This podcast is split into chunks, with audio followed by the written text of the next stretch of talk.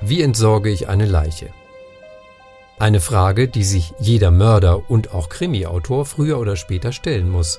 Darüber spreche ich heute mit dem Bamberger Autor Thomas Kastura.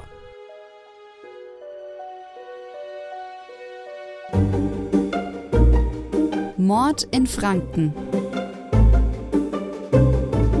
Ein infranken.de Podcast mit Bestsellerautor Jan Beinzen.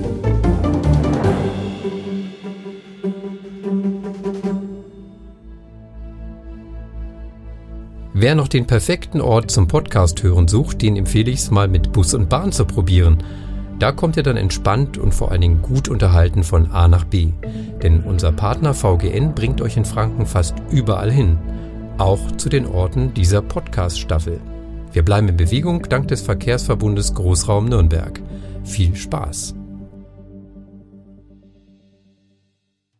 Hallo und herzlich willkommen zum Mord im Franken, dem Krimi-Podcast. Mein Name ist Jan Beinzen, ich bin Autor von Franken und Frankreich-Krimis und heute im Studio bei mir ist Thomas Kastura. Hallo Thomas. Hallo Jan, grüß dich. Thomas, du bist ja nicht nur der Mann mit den zwei Gesichtern, dazu gleich mehr, sondern auch seit vielen Jahren preisverdächtiger Autor von Kriminalromanen. Du lebst und arbeitest in Bamberg. Wie bist du zum Schreiben gekommen? Das ist schon ewig lang her. In den 80ern war das. Äh, da habe ich mal eine kleine Übersetzung gemacht für äh, den DTV-Verlag, äh, einen Tolkien Quizbook.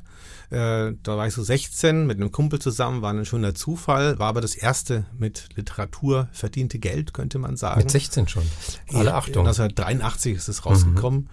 Und ähm, ja, und äh, dann kam erstmal das Studium und dann habe ich so ein bisschen weiter literarische Versuche gestartet, Lyrik und sonst wie, aber richtig mit dem erzählerischen Schreiben habe ich dann Ende der 90er begonnen, als ich mich dann journalistisch, kulturjournalistisch schon so ein bisschen ähm, orientiert hatte und mir dachte, da muss doch noch mehr möglich mhm. sein. Es waren mal nicht von Anfang an Krimis, nehme ich an.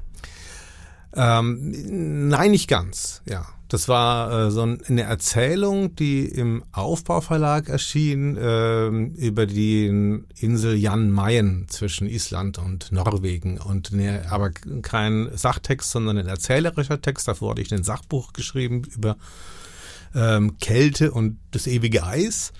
Ähm, und dann hat der Verlag noch so eine erzählerische Anto rausgebracht, eine Anthologie mit verschiedenen Autoren. Und da habe ich gesagt, bin ich auch dabei. Mhm. Und äh, damals ist so für mich der Knoten geplatzt, also der erzählerische Knoten des, äh, äh, des literarischen Erzählens, was sich ja ganz stark unterscheidet jetzt vom journalistischen Erzählen mhm, oder mhm. vom wissenschaftlichen Schreiben, was ja eher beschreibend ist ber oder berichtend mhm, oder so. Mhm. Und äh, äh, ja, und dann kam der erste Roman, Die letzte Lüge, der ist 2002 erschienen.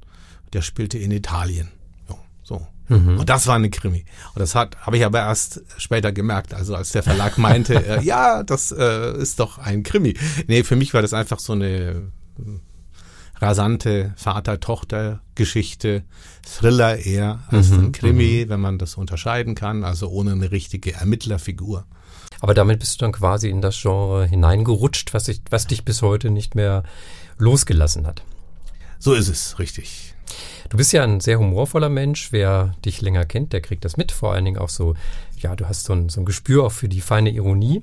Und äh, kann man daraus schließen, dass deine Geschichten nicht immer so bitter ernst sind? Ja, genau, das kann man daraus schließen. Und zwar vor allem meine, ich beschreibe auch Erzählungen vorwiegend, die in Franken und in der Region spielen, also eigentlich die fränkischen Sachen ausschließlich Erzählungen, Kurzprosa. Ähm, und die sind alle eher amüsant, witzig, ironisch. Äh, das ist mein Ermittlerpaar Brandeisen und Küps, Staatsanwalt Brandeisen, Kommissar Küps. Zwei so unterschiedliche Leute, kann man sich ein bisschen wie die Münster-Tatortermittler vorstellen, aber ich habe ah, die schon -hmm. vor den Münster-Tatortermittlern erfunden. Kurz -hmm. davor, eigentlich so ein Jahr oder so. Vielleicht haben sie dich als Beispiel genommen. Das nehme ich nicht an, aber äh, also keine Ahnung, vielleicht lag das in der Luft und es liegt auch nahe, wenn man zwei männliche Ermittler hat und die ein bisschen äh, ins Komische hineinzieht dass man dann so einen Besserwisser und mehr so einen praktisch quadratisch Guten hat. Mhm, mh. Die sind in Bamberg angesiedelt oder in ganz Franken, die Fälle? Die äh, ermitteln hauptsächlich in Bamberg. Mhm. Äh, es kommt auch mal im Herbst äh, 2021 äh, eine äh, kleine Erzählung wieder mit Ihnen raus. Äh, Mord in der Buchhandlung, September 21. Und da ist eine Erzählung von mir. Mhm. Und die spielt in Bamberg in einer fiktiven Bamberger Buchhandlung. Also ah, da kann man dann auf einer, Spurensuche gehen. Da kann man dann auf Spurensuche gehen. Mhm. Das ist, da sind wir schon in der Zukunft jetzt, ja. Aber also Brandeisen und Kips begleiten mich die ganze Zeit, mal mehr, mal weniger. In der letzten Zeit eben eher weniger, weil ich mich da so äh, in Richtung Schottland begeben habe. Schottland, das ist ein gutes Stichwort, kommen wir gleich zu. Vorher hätte mich aber noch interessiert, die Frage ist mir gerade in den Sinn gekommen. Ähm, was war denn bisher so dein Lieblingsmord? Gibt's sowas? mein eigener, also den ich selbst geschrieben ja, habe, oder? Ja, also auch gerne beides. Wenn du auch einen, einen fremden Mord gelesen oder gesehen hast, den beschreiben möchtest, dann immer her damit. Als Autor ist man immer auf der Suche nach guten Morden. Also ähm, ein, das war aber glaube ich kein Mord, also ein Lieblingsfall ist, da ist eine äh, Dialekt-Krimi-Geschichte draus geworden. Das mache ich nämlich auch so ein bisschen, habe ich mal einfach versucht, ähm, auch zu schreiben in jedem meiner Krimi-Erzählungsbände sind am Ende ein bis zwei Dialektkrimis in also, ja, Bamberger oberfränkischem Dialekt geschrieben, enthalten. Ähm, und eine davon heißt äh, die Göger Gang. Und die geht auf eine Meldung im FT, im Polizeibericht Fränkischer zurück, Tag. Mhm. im Fränkischen Tag und da stand was, dass in der Pödeldorfer Straße ein Hähnchenbratwagen ausgeraubt wurde und da 45 Euro Kleingeld mitgenommen wurden und einige fertig gewürzte Hähnchen. Ha. Ja, Göger, ja. Mhm. Äh, stand natürlich noch Hähnchen da und da habe ich mir, wie oft so, wie man das auch als Autor ja oft macht, man nimmt die Realität so zum Ausgangspunkt. In diesem Fall habe ich mir überlegt, was könnte dahinter stecken und habe da eine eine ganz große Geschichte dahinter gebaut, hinter diese so vermeintlich ja, mhm. äh, nebensächliche, aber irgendwie schon witzige Sache, dass die da halt eben auch die, die fertig gewürzten Hähnchen mitgenommen haben und das wenige Geld. Ja, ne, und die trage ich gerne vor, auch be, also die Erzählung selber und die Polizeimeldung, äh, also bei Lesungen, äh, die Polizeimeldung davor eben auch. Ähm, ja, und dann sage ich immer Bamberg, äh, Metropole des Verbrechens. Hier werden Göger geklaut. Oftmals sind ja solche kleinen Meldungen sind ja dann Ausgangspunkt für ganze Romane. Also mir geht's genauso. Ich werde oftmals durch so wirklich ganz, ja, so, so Mini-Geschichten werde ich drauf gebracht und inspiriert dann zu den großen Geschichten. Jetzt machen wir den Sprung weg von der Metropole des Verbrechens in Oberfranken nach Schottland, hast du gerade selber schon gesagt. Das ist quasi deine zweite literarische Heimat geworden. Du schreibst seit einigen Jahren unter dem Pseudonym Gordon Tyree. Ähm, kommt man nicht sofort drauf, dass da Thomas Castura dahinter steckt. Ähm, welche Beziehung hast du denn zu Schottland? Warum Schottland? Da ging meine erste größere Reise allein, ohne irgendwie Eltern hin. Äh, 1984 war das, 1984 wie der gleichnamige Roman von George Orwell, der ja auch in Schottland äh, gewesen ist, zumindest am Ende seines Lebens, an dem er 1984 den berühmten Zukunftsroman Dystopie von Big Brother geschrieben hat, auf einer schottischen Insel namens Jura. Ähm, da war ich damals nicht. Aber auf dem Festland, ich bin so einem Loch gefahren, wie die Seen in Schottland heißen, zum Loch Pfennig, einfach so auf die Landkarte getippt und dann versucht da hinzukommen. Das war nicht so einfach, weil der, das Loch ziemlich abgelegen war. Man musste da erstmal von der Bahnstrecke, da musste man auf, auf Anforderung beim Schaffner konnte man da aussteigen, sonst hätte der gar nicht gehalten, der Zug. Und dann so über ein paar mhm. Berge drüber. Äh, und dann war ich dann da so allein am Loch Pfennig. Ja, es waren noch mhm. Äh, ein paar Kumpels dabei. Also ganz allein war es dann doch nicht. Aber ansonsten war da niemand. Und das war eine prägende Erfahrung. Und seither anfangs seltener, dann und in den letzten zehn Jahren sehr, sehr häufig bin ich immer wieder in Schottland. Äh, vor allem auf den Inseln. Mhm, also mhm. deswegen auch 1984, da spielt man der erste Roman von Gordon Tyree, Todesströmung. Ähm, und der nächste spielt auf der Isle of Gia, also diese Hebrideninseln, die haben es mir angetan. Es ist nochmal was anderes als die Highlands oder was man so von Schottland kennt. Mhm. Schottensterben heißt der zweite. Schottensterben heißt äh, der zweite. Äh, der spielt auf der Isle of Gia äh, zwischen Kintyre, kennen viele Leute vom Hall of Kintyre, dem berühmten Paul McCartney The Wings Song. Mhm. Ähm, Small ist ganz am Ende äh, von die, die Südspitze der Halbinsel Kintyre und in der Mitte liegt ungefähr vorgelagert die Isle of Gia. Also in diesen Romanen kommt ja auch sehr viel, da beschreibst du ja Land und Leute sehr, ja, sehr ausführlich und interessant und vielfältig. Es wird aber auch gerne getrunken und zwar vornehmlich Whisky. Das ist eine zentrale Rolle in beiden Romanen und ähm, das bringt einen natürlich zu der Frage, hast du das Rauchbier über? ähm, nicht ganz. Äh, also äh, es gibt ja auch rauchigen oder torfigen Whisky. Ah, stimmt. Das und ist die Ähnlichkeit.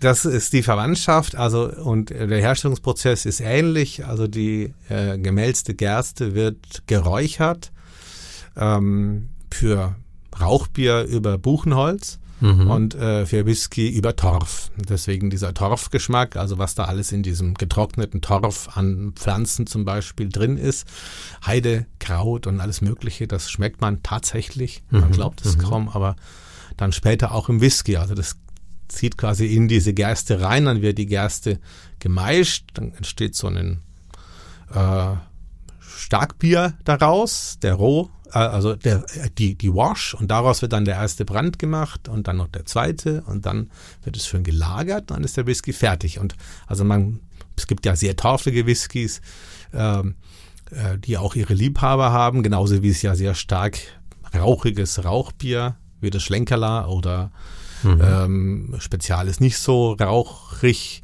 äh, etwas weniger. Was ist denn noch? Das, das Posthörnler, glaube ich, aus Tiefenella. Ne? Inzwischen gibt es eine ganze Bandbreite in äh, Oberfranken. Ja, ja ab Forchern quasi beginnt es Ja, also von, von ganz wenig, von, von ein Hauch von Rauch mhm. bis, bis äh, weiß ich, Rauchbock oder so. Ja, also äh, irgendwie äh, der Geschmack, den mag ich schon ganz gerne und äh, so äh, gibt die Parallele. Ja, und das mit dem Whisky ist so, also in dem ersten Band, da kam gar nicht so viel Whisky drin vor. Ähm, da hat nur eine Figur, die hat dauernd irgendwie gesoffen oder ziemlich oft. Äh, ähm, aber da äh, habe ich mir gedacht und auch bei Lesungen gemerkt, ja, die Leute wollen doch mehr das hören. Und also nicht nur, es kommt an, sondern es gehört auch dazu irgendwie mhm. zu, zu dem Land. Also man kann das jetzt nicht irgendwie völlig ignorieren. Und auf den Inseln sowieso nicht, weil diese besonders torfigen, die kommen eben gerade von den Inseln, von der Isle of Ila. Die mhm. ist äh, berühmt. Da gibt es inzwischen neun Destillerien, die machen alle so, äh, so einen Whisky. Äh, und die ist also berühmt dafür. ist quasi ein Alleinstellungsmerkmal für diesen torfigen Whisky. Und die anderen versuchen es alle irgendwie nachzuahmen. Ja, also es spielte eine gewisse Rolle, auch äh, im, im Leben der, der Leute dort. Die Destillerien sind Arbeitgeber, sind, sind große Arbeitgeber, sind eigentlich international agierende Unternehmen oder mhm. gehören mhm. zu international agierenden Gruppen, wo dann alle möglichen Spirituosen vereinigt sind. Ähm, obwohl die Inseln relativ überschaubar sind, nur so ein paar hundert Einwohner haben oder die Isle of Ila ist ein bisschen größer, ja, ein, zwei, ein oder zweitausend. Die verteilen sich aber auch ganz gut. Ja. Aber mittlerweile gibt es ja auch die ersten, oder was heißt die ersten? Mittlerweile sind schon einige fränkische Whiskys. Absolut, ja. Wie können die da mithalten? Also du hast ja nun den direkten Vergleich als Schottland-Kenner und hast sicherlich auch schon den einen oder anderen Franken, Franken ähm, Whisky probiert. Ja, also am Anfang war das so, ich sage mal vor 20 Jahren oder so, äh, da war es noch, äh, gab es deutliche Unterschiede.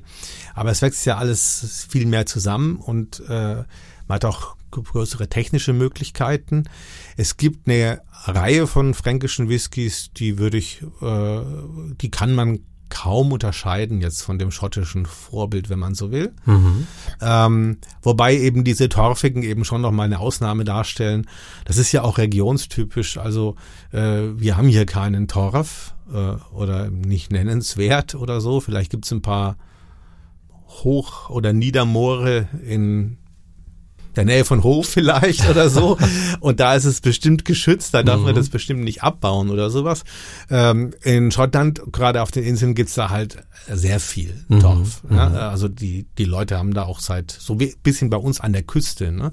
da gab's ja auch früher Torfabbau und, und gibt's, glaube ich, immer noch an der Nordseeküste. Das gibt's immer noch. Ich ja. bin ja ursprünglich Norddeutscher, insofern, ich habe da viel mit, mit Torf zu tun gehabt, inklusive Torfleichen, womit wir auch wieder beim Thema Krimi wären.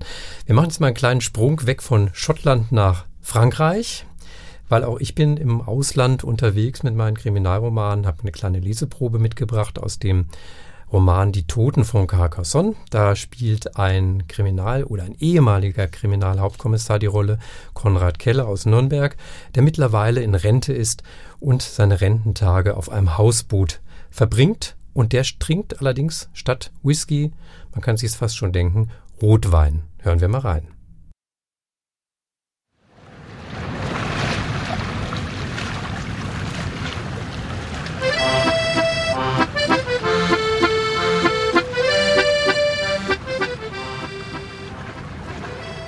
Keller goss sich ein drittes Glas von dem vollmundigen Bordeaux ein und spürte allmählich die Wirkung des Alkohols. Die Sonne war mittlerweile hinter den Dächern der Stadt verschwunden und auf den anderen Hausbooten, die mit einigem Abstand von Kellers Bonheur verteut lagen, gingen die Lichter an. Auch die Laternen vor dem Gebäude der Hafenmeisterei flackerten auf. Gleichzeitig kehrte Ruhe ein, als die letzten Passanten die Kaimauern verließen und die anderen Bootsfahrer sich in ihre Kajüten zurückzogen. Auch für ihn war es bald an der Zeit, ins Bett zu gehen, überlegte Keller und spießt die letzte Olive auf. Er fühlte eine wohlige Müdigkeit, die Nacht konnte kommen. Dies war der Moment, in dem er auf das sich nähernde Heulen eines Polizei- und Rettungswagens aufmerksam wurde. Bald wurde die Sirene von der eines anderen Fahrzeugs übertönt. Gleich darauf kam noch eine weitere hinzu. Was war da los? Ein Großeinsatz am Hafen? Neugierig geworden, erhob sich Keller von seiner Bank und spähte hinaus auf den Pier, gerade rechtzeitig, um eine schattenhafte Gestalt zu erkennen. Der Mann, groß und kräftig gebaut, lief schnell wie ein Sprinter über die Promenade und hielt direkt auf Kellers Boot zu. Die Sirenengeräusche wurden immer lauter, das Blaulicht der näherkommenden Wagen spiegelte sich in den Scheiben der Hafengebäude. Was zum Teufel, redete Keller vor sich hin, da setzte der Mann zum Sprung an, überwand mühelos die Distanz zwischen Pier und Bordwand und landete nur wenige Zentimeter von Keller entfernt auf dem Deck der Bonheur.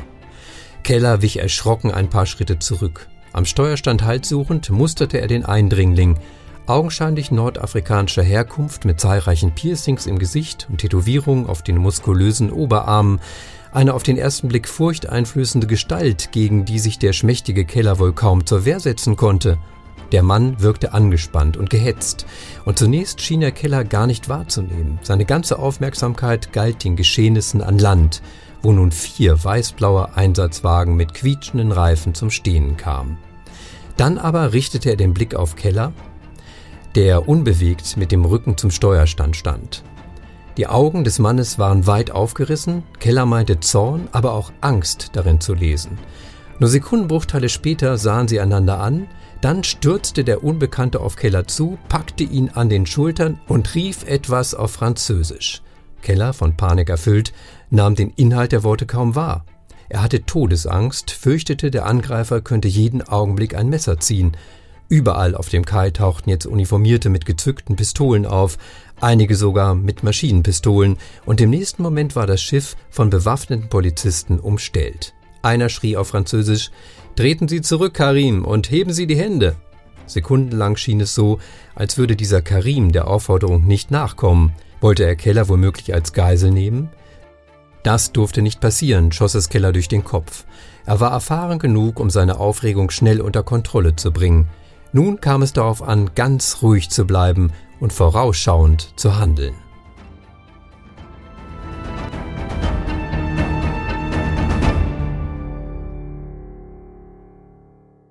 Soweit der Ausschnitt aus Die Toten von Carcassonne. Das Buch schreibe ich auch unter einem Pseudonym, da heißt ich Jules Besson. Ähm, Jules Besson kann man noch ein bisschen ableiten von meinem Namen, hat dieselben Initialien, JB. Und Besson und Beinzen klingt ein bisschen ähnlich. Also so habe ich es mir ausgesucht, dass ich mir den Namen auch merken kann, weil meine Befürchtung war, ich vergesse dann irgendwann mein eigenes Pseudonym. Jetzt verrat du uns mal, warum schreibst du unter Pseudonym und wie bist du auf den Namen gekommen? Also ich wollte mich so ein bisschen neu erfinden. Äh, ich habe vorher gesagt, Italien war mal ein Ort, äh, wo meine Sachen gespielt haben. Dann Köln habe ich drei Krimis geschrieben ähm, und eben die Kurzgeschichten aus Franken. Und ich wollte ähm, da ein neues Kapitel aufschlagen. Und das wollte ich eben auch mit dem Namen kenntlich machen. Es ist ein offenes Pseudonym.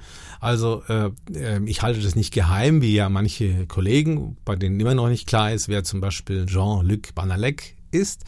Äh, in deren Literaturkreisen weiß es jeder, aber die Öffentlichkeit eigentlich nicht. Also wurde nie bestätigt. Das wurde nie mhm. bestätigt. Und ähm, und das kann man auch anders machen. Ich finde es sonst ein bisschen so versteckspielhaft. Äh, da steht im Klappentext inzwischen bei mir ganz klar, Thomas Castura ist Gordon Tyree. Ja, und äh, der Name selber, Gordon, ähm, ähm, habe ich schon immer gemocht, irgendwie den Vornamen und, äh, und den Nachnamen, da wollte ich eben ganz bewusst keinen Mac, weil es so klischeehaft schottisch ist, mhm. ja. Dann denkt man ja immer gleich an äh, McDonald oder äh, Mac äh, sowieso, was woran denkst du? Äh, Auf jeden Fall das Mac, McGuinness oder ähnliches. McEnroe, ja McEnroe war ein Tennisspieler, der war zwar mhm. kein Schotter, sondern New Yorker, aber egal. Ne? Also das ist, ich wollte eben kein, kein Mac und ähm, die Schotten haben ihre Endungen, vor allem Vornamenendungen, ganz oft auf I, ja, mhm. ähm, so ein bisschen wie die Unterfranken so in der Sprache und ähm, ähm, auch, auch so im normalen Umgangs äh, Umgangsschottisch ähm, und dann hat mir das einfach gefallen. Mhm. Ja, und der, mhm. der Bezug zu der Insel, den fand ich auch gut und der Verlag fand es auch gut. Aber mit denen habe ich schon so ein bisschen rum überlegt. Ne? Es gab schon auch Alternativen. Ähm, und ähm, also so macht man das dann. Aber äh, es ist nicht nur so wirtschaftliches Kalkül oder sowas, nach, äh, das da dahinter steht. Ich will den Leuten ja auch nicht vormachen, dass ich Schotte sei. Äh, und dann sagen die, oh, der, ihr kommt ja gar nicht aus Schottland. Ne? Äh, warum schreibt, was, was schreibt er dann da, was ich ein bisschen dämlich finde, weil man, wir sind gerade in Europa ja nun wirklich so eng zusammen momentan oder in äh, solchen Zeiten oder Pandemiezeiten vielleicht nicht. Das ist schwierig, aber ähm, also wir sind in Europa ja so nah zusammen, dass äh, das kaum einen Unterschied macht. Äh, Frankreich, Schottland, mhm. äh, wenn man das mhm. jetzt auf Amerika oder mit Amerika vergleicht, das sind ja keine Entfernungen. Ne? So. Aber trotzdem, ähm, was hast du denn für Erfahrungen gemacht, Recherche vor Ort hier in Bamberg, vom Bamberg Remy, und in Schottland? Wo liegen die Unterschiede?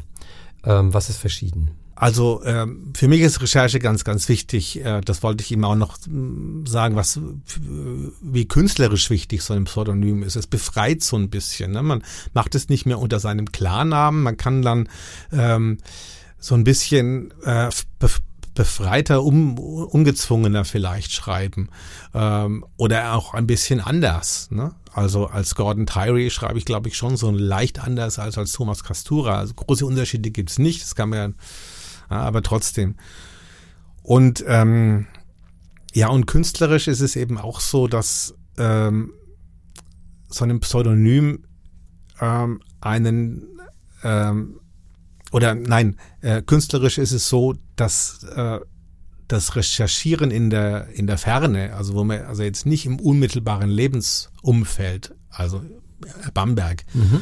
ähm, das äh, fördert die Kreativität. Also ähm, das habe ich auch in Deutschland schon, wenn ich meine Köln-Krimis äh, geschrieben habe, gemerkt. Da bin ich nach Köln gefahren, hatte mir schon so einen Plan im Kopf, äh, welche Schauplätze äh, kommen in dem Krimi vor. Äh, und dann habe ich, bin ich den dann so abgegangen und habe äh, zum Beispiel U-Bahn spielte im ersten eine ganz große Rolle. Da bin ich eine Woche nur in Köln U-Bahn gefahren mhm. äh, und habe mir da halt äh, die ganzen Sachen angeguckt und mich versucht da irgendwie einzufühlen in diese Welt. Ne? Ja, äh, ja. Ähm, und äh, in Schottland ist es auf den Inseln genauso. Ne? Also da, da gehe ich halt rum und mache mir natürlich dauernd Notizen und spreche mit den Leuten und sonst wie. Und äh, wenn ich dann wieder in Deutschland bin, dann äh, nutze ich andere Quellen. Ähm, aber so der Kontakt mit dem Nicht-Vertrauten, so, ne? Mhm, äh, mhm. das äh, ist für, Kre äh, für Kreativität ganz wichtig. Es kann aber auch, auch manchmal ja. schwierig werden, noch meine eigene Erfahrung. Zum Beispiel stand ich mal vor dem Problem, wie entsorge ich eine Leiche. Da war es so, das gehörte zu einer meiner Elsass-Krimis, eine weitere Frankreich-Reihe von mir. Da wollte ich einen Toten im Rhein entsorgen und hatte mir das vorher auf Google Earth schon mal zu Hause angeguckt, zu Hause in Herzogenaurach in meinem Büro. Habe eine Stelle rausgesucht, ähm, wo ich die Leiche dann reinwerfen wollte. Als wir dann vor Ort waren, was wir mit einem Urlaub verbunden haben, äh, wollten wir was unternehmen, wollten eine Burg besichtigen und habe meiner Familie gesagt, Moment, wir müssen noch kurz zum Rhein. Ich habe eine Stelle rausgesucht, wo ich eine Leiche loswerden soll. Dauert nicht lang. Kurzer Abstecher, wir sind hingefahren. Alle sahen sofort, da kann man keine Leiche entsorgen, weil das war eine hohe Böschung, völlig ungeschützt. Also jeder konnte draufblicken. Also haben wir nach einer, ein Stückchen weiter gesucht, ob man es da konnte. Da wäre es gegangen. Da war aber ein Wehr, was die Leiche sofort aufgefangen hätte. Letztlich sind wir den Rhein über 60 Kilometer abgefahren. Der Ausflug war damit gestorben, der eigentlich geplante. Also das Leichenentsorgen im Ausland ist ja nur ein Faktor, wo man doch ganz schön viel recherchieren muss. Hast du da ähnliche Erfahrungen, dass du dir vorher die Geschichte ausdenkst und wenn du dann auf einer schottischen Insel bist, merkst, nee, das muss ganz anders laufen. Ja, na klar. Ich meine, die, äh, die örtlichen Gegebenheiten, ähm, da kann man, äh, weiß ich, äh, Google Earth oder sonst wie sich angucken oder Landkarten äh, studieren. Äh, das schaut immer ganz anders aus. Äh, und deswegen muss man da unbedingt gewesen sein. Und wenn ich dann da länger nicht war in Schottland, also das, das äh, gibt mir auch ziemlich auf den Zeiger. Ne? Ich konnte jetzt schon irgendwie so seit zwei Jahren, fast zwei Jahre nicht mehr. Ähm, und äh, äh, da merke ich, da, da, da geht mir langsam aber sicher der, der Sprit aus. Ne? Mhm, also mhm. der Schreibsprit. Ähm, also und eben die ganzen Eindrücke, äh, die damit verbunden sind, die, die kleinen Details vor Ort. Ne? Es geht nicht nur um diese großen Sachen, ne? wo ja, kann man eine ja. Leiche entsorgen, da kann man vielleicht auch sogar ein bisschen schummeln oder so. Ne? Ähm, und äh, aber ähm, die kleinen Sachen, die sind jetzt im Positiven oft Inspiration ne? für mhm. die für eine Szene oder für eine äh, Figurenbeschreibung oder so, wenn man dann eben die Leute kennenlernt, das kann man nicht alles nur so sich aus den Fingern saugen oder dann wirkt es künstlich oder hölzern oder so. Könntest du dir also nicht vorstellen, wie Karl May, von dem es ja heißt, er wäre nie an den Scha Schauplätzen seiner Romane gewesen. Das kannst du dir also nicht vorstellen, so ein Buch zu schreiben. Nein, ähm, das ist ein Extremfall gewesen, Karl May. Ja, ähm, könnte man jetzt viel erzählen. Der hatte ja eigentlich auch so einen, so, so dieses Hochstapler-Gen irgendwie in sich, ja. Äh, und konnte das, obwohl er dann sehr erfolgreich war, irgendwie nie ablegen. Und hat es übertrieben, fand ich. Ne? Also der mhm. hat sich ja dann noch äh, als Old Shatterhand abbilden lassen und äh, Autogrammkarten verschickt mit einer Nachbildung des Henry Stutzen, der gar nicht funktionsfähig war. Äh, also, also da, das hätte ich schon gründlicher gemacht, wenn ich er gewesen wäre, ne? Mal in den Schützenverein gegangen und so, ne? Und das war halt nur Fake. Ne? Also bei Karl May, äh, gerade was die äh, in Amerika spielenden Sachen betrifft, absolut. Und im, im Orient, da ist er dann tatsächlich mal hingefahren, nachdem die Bücher erschienen sind. Mhm. Ja, ähm, aber ähm, auf der anderen Seite gibt es so diesen Anspruch des Selbsterlebten oder des Autobiografischen. Und da sind nicht, muss ich auch sagen, Leute, da sind wir äh, falsch. Also das, da ist, äh, da gibt es ja eine gewisse Strömung in der Krimilliteratur auch. Aber ähm, für mich ist ganz wichtig, ist die Geschichte gut, ist die Geschichte plausibel. Und wenn dann tatsächlich jemand dann da vor Ort mal nachguckt und sagt, ja, Moment mal, die Böschung ist viel zu hoch, ne? Äh, das geht ja gar nicht, ne?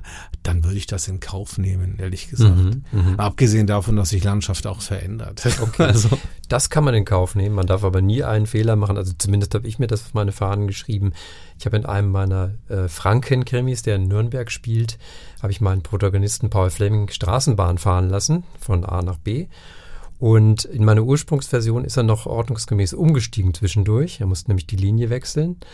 Die Lektorin hat es damals gestrichen, weil das nicht zur Handlung beitrug.